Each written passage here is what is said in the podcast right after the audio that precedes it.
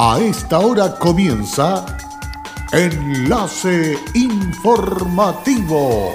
Enlace Informativo.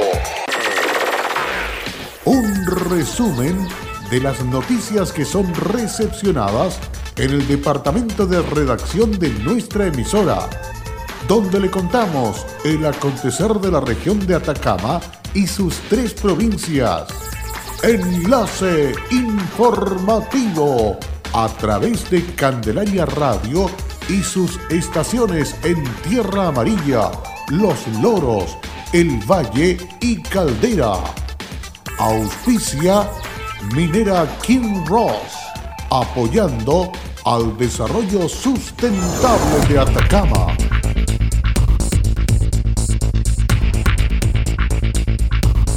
Intendente regional fue enfático en decir que está prohibido desplazamiento a segundas viviendas. Viernes, sábado y domingo, Cementerio Municipal de Copiapó reabrirá sus puertas. Libro México Paisaje de Copiapó del escritor copiapino Víctor Munita está terminado y a la espera de ser lanzado durante septiembre en Atacama. ¿Qué tal? ¿Cómo están ustedes? Muy buenas tardes, bienvenidos y bienvenidas a esta edición de noticias que comenzamos de inmediato en enlace informativo a través de Candelaria Radio. Vamos con el desglose de las informaciones. Iniciamos este resumen de noticias contándoles que este viernes, sábado y domingo el cementerio municipal de Copiapó reabrirá sus puertas para recibir a la comunidad en el marco del Día de la Mamá. El alcalde de Copiapó, Marcos López, enfatizó que la apertura será solamente por este fin de semana y con fuertes controles sanitarios.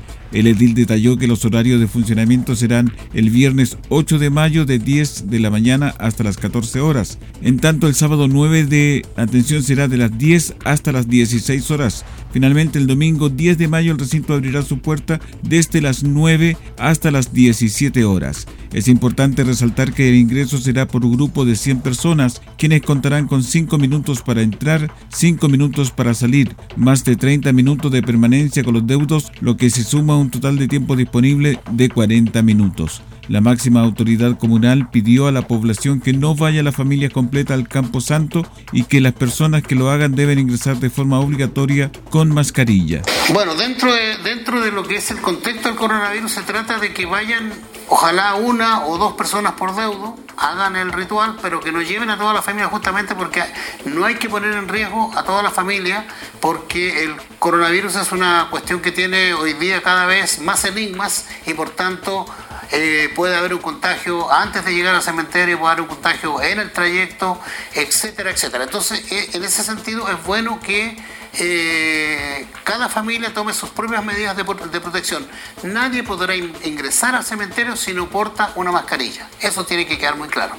El alcalde López comentó que la medida busca que las personas puedan visitar a sus seres queridos en estas fechas y que las floristas puedan tener una actividad económica. Para resguardar el orden y la seguridad, el municipio contará con apoyo de militares y de carabineros.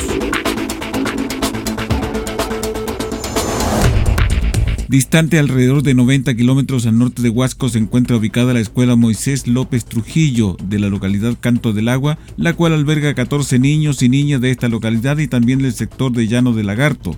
Como un objetivo primordial del establecimiento frente al receso escolar por el COVID-19 ha sido incentivar el trabajo en familia y que los apoderados se involucren en los aprendizajes de niños y niñas. Para el profesor encargado de la escuela Moisés López Trujillo, Eduardo Rodríguez Poyanco, este proceso ha sido de aprendizaje y también ha sido la oportunidad de reinventarnos como profesores, ya que las familias de nuestra localidad están en desventaja en comparación a las familias urbanas, distantes unas de otras y debían intencionar el trabajo con ellos, agrega en el contexto de la suspensión de clases presenciales. La manera de comunicarse con los estudiantes y sus familias ha hecho que toda la semana asista el equipo de profesionales a hacer entrega de material pedagógico impreso y también a retirar los trabajos ya realizados por los y las estudiantes donde también se entregan recomendaciones a los apoderados para que apoyen a sus hijos, afirmó el profesor.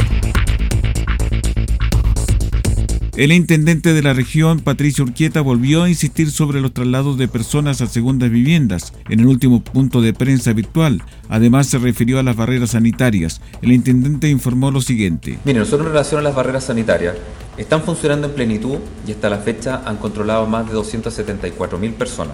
Específicamente en la barrera ubicada a 14 kilómetros al norte de la comuna de se han controlado más de 110.000 personas. Estas barreras están ubicadas en los lugares donde el trabajo es más eficiente para efectos del control y la eventual alusión que puede tener alguno de esos controles es excepcional. Ahora, aún así, la implementación de todas las medidas de carácter sanitario siempre están sujetas a evaluación y en el evento de que tengamos que perfeccionar alguna de aquellas medidas, lo vamos a hacer. Ahora, cada una de las decisiones que se tomen en función de tener el mejor control sanitario de las personas que ingresen a la región, se va a tener siempre como medida o como objetivo que sea lo más eficiente posible de tal manera que podamos cumplir nuestro objetivo. Así que esta es una propuesta que se está analizando precisamente para que podamos cumplir ese objetivo de buscar el lugar donde sea más eficiente el control que se esté realizando en el acceso norte de la región de Atacama. Respecto al traslado a segundas viviendas por motivos recreacionales o vacacionales está prohibido. Lo que nosotros queremos transmitirle a la comunidad es que durante este periodo que es excepcional vamos a tener algunas restricciones de libertad que están pensadas en función de un objetivo aún mayor que es proteger la salud de las personas. Y como consecuencia de ello, nosotros hemos desarrollado un intenso plan de, fiscalización con la Seremi Salud, con apoyo carabineros de las Fuerzas Armadas, precisamente para hacer cumplir esta obligación de no trasladarse a segundas viviendas por motivos recreacionales o vacacionales. Ahora, cuando existe algún tipo de situación irregular que haya sido detectada por algún vecino y que responda al traslado de personas que provienen desde otros lugares de la región o desde otras regiones hacia nuestra región, incumpliendo este objetivo o esta misión de quedarnos en nuestras casas y no trasladarnos a segunda vivienda, se puede hacer la denuncia en los números de teléfono que están disponibles en la Seremi Salud, informados en nuestras redes sociales. Ahora bien, hay personas que provienen de lugares que están en cuarentena y esas personas que están en lugares en cuarentena solo pueden abandonar su lugar de origen en la medida que cuenten con un salvoconducto o autorización de la autoridad militar. En tanto, el director del Servicio de Salud, Claudio Baeza, dijo que... Un eje central ha sido nuestro call center Atacama Salud, que es una modalidad para poder acercar la atención médica a los usuarios y la gente que está en domicilio.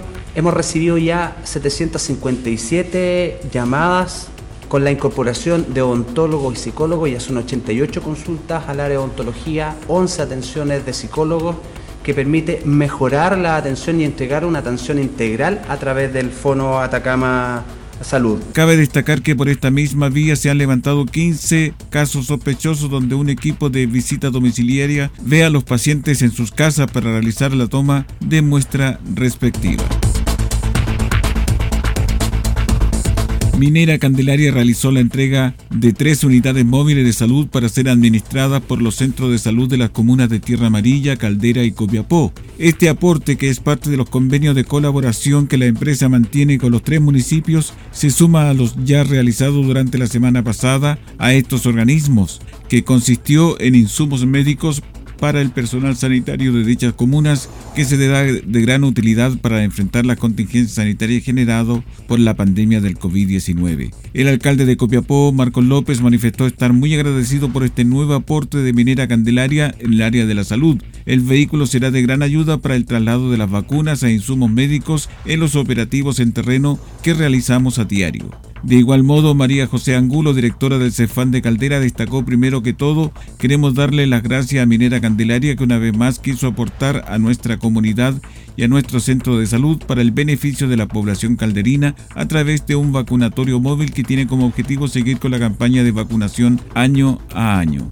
En tanto, Karina Briño, gerenta general de Administración de Minera Candelaria, informó que el objetivo de este aporte es contribuir a los programas que están ejecutando los municipios para reducir el avance de la COVID-19. El objetivo es que nos quedemos en casa, sobre todo las personas que se encuentran en grupos de alto riesgo, como la tercera edad y las personas con enfermedades crónicas. Confiamos que los vehículos prestarán mucho mayor utilidad, puesto, por ejemplo, que permitirán visitar a domicilio quienes más lo necesitan. Combatir el coronavirus es tarea de todos. Ser responsable, cuídate y cuida a los demás. Quédate en casa. Un mensaje de Radios Archi Atacama, unidos en la información y prevención.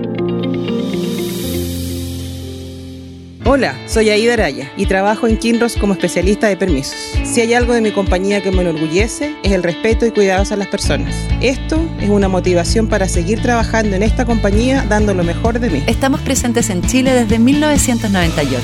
Desde entonces, hemos desarrollado diversos proyectos mineros en la región de Atacama y allí hemos construido estrechos vínculos que han fortalecido el respeto por nuestras comunidades vecinas y nuestros colaboradores. Kinross, comprometidos con Atacama.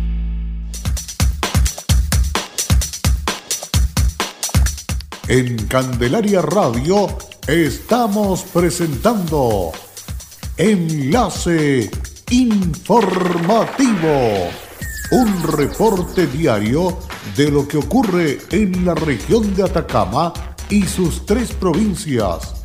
En pocos minutos usted escucha un reporte preciso de las noticias que marcan cada jornada sigamos en sintonía de Enlace Informativo. Luego de la pausa ya estamos de regreso para continuar informándoles a través de Candelaria Radio. Equipo de la CRM de Salud junto a Carabineros desplazan para fiscalizar la normativa de uso obligatorio de mascarillas en el transporte público y privado, ascensores, lugares con más de 10 personas, entre otros lugares. Las fiscalizaciones se están realizando por diversas partes de la región, en transporte público, en supermercados, bancos, etc. A la fecha que se han realizado 2.663 cursándose 14 sumarios. El Ceremi de Salud Bastián Hermosilla señaló que el incumplimiento de esta medida se sancionará de acuerdo al Código Sanitario por exponer en posible riesgo a la salud pública de los chilenos. La multa que de no usarla alcanza 2,5 millones de pesos, pero nosotros no apelamos a las multas, sino a la responsabilidad y autocuidado de las personas. Cabe señalar que si la persona no tiene mascarillas, el Ministerio de Salud dispone de tutoriales para la confección de ellas, cubiertas de telas sencillas para la cara, elaboradas con artículos de uso doméstico como pañuelos, bandanas o poleras y están en la página web del MinSal. Finalmente, la autoridad sanitaria recalcó la responsabilidad de cada uno para controlar y cuidarnos las medidas de aislamiento social, lavado de manos con agua y jabón y el uso de mascarillas en lugares con gente pero estas tres medidas por separada no sirven, deben estar juntas para que tengan efectividad. México, paisaje de Copiapó, del escritor copiapino Víctor Munita Fritis, un libro lleno de relatos históricos cruzados entre México y Chile, donde Copiapó es protagonista es el trabajo que el escritor Víctor Munita ha preparado durante los últimos años y que será lanzado este 2020. Un libro lleno de detalles interesantes donde se da un cruce entre historia y literatura. Muchos relatos de los que se cuentan con son escritos realizados por cronistas que sirven para ordenar los procesos históricos que dan vida a hitos de este libro. El libro ha sido un trabajo desarrollado en conjunto con un equipo interdisciplinario que cuenta con numerosas colaboraciones tanto de historiadores de Atacama como de México. Teníamos presupuestado lanzarlo en mayo, pero debido a la emergencia sanitaria que estamos viviendo, eh, debimos postergarlo para el 25 de septiembre. Eh, también, a su vez, eh, en México debimos retrasar las actividades para octubre, mes en el cual ya tenemos agendadas 10 presentaciones tanto en universidades como ferias del libro y espacios para la cultura y la historia. Eh, es importante recalcar que los ejemplares, tanto en Copiapó, en la región de Atacama y en México, van a ser de distribución gratuita. Eh, también quiero comentar que el trabajo ha sido apoyado mediante la beca de artista destacado de la región de Atacama que se me entregó correspondiente al 6% de cultura eh, de los fondos entregados por el Consejo Regional de Atacama, eh, CORE, y el Gobierno Regional de Atacama. El proyecto cuenta con el respaldo de quienes me han apoyado eh, intensamente, como la Corporación Cultural y Deportiva Municipal de Copiapó, quienes han desarrollado un trabajo importantísimo durante la ejecución de este proyecto. Y bueno, también para conocer más de él, eh, pueden entrar y conocer eh, extractos del libro, fotografías, archivo, el material de prensa y las fechas en donde vamos a, a, lanzar el libro tanto en Chile como en México y es en el sitio www.mexicopaisajedecopiapó.com. Esta publicación además cuenta con el aporte de diversos escritores e historiadores atacameños y mexicanos.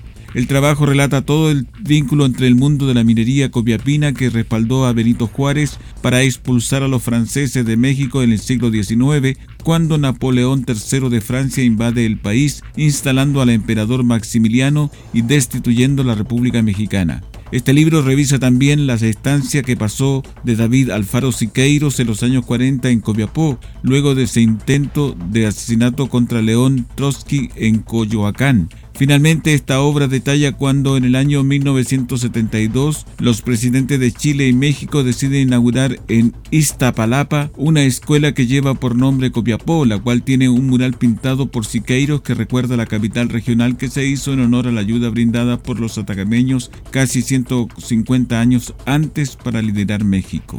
Este trabajo ha sido apoyado mediante la beca de artista destacado de la región de Atacama correspondiente al 6% de cultura, fondos entregados por el Consejo Regional de Atacama Core y el Gobierno Regional de Atacama. El proyecto cuenta con el respaldo de la Corporación Cultural y Deportiva Municipal de Copiapó, quienes han desarrollado una importante gestión para su ejecución.